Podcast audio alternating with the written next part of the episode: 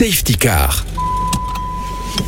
Il fonctionne une fois sur deux, c'est normal. Et il est essentiel lorsque vous changez de direction ou que vous doublez, j'ai bien nommé le clignotant. Système généralisé depuis les années 40 dans nos véhicules et qui n'est pas une option. Est-il bon de le rappeler aux 35% des conducteurs qui ne l'utilisent toujours pas lors d'un dépassement et aux 48% lorsqu'ils se rabattent? Car au-delà de la réglementation, 3 points en moins sur votre permis et 35 euros d'amende, c'est surtout et avant tout une question de sécurité. Le clignotant est en effet le seul moyen de communiquer avec les autres conducteurs et de leur indiquer que vous allez changer de voie ou de direction. Ah oui, j'oubliais pour finir. Pensez au petit coup d'œil dans le rétroviseur, car mettre son clignotant ne vous donne pas la priorité. Bonne route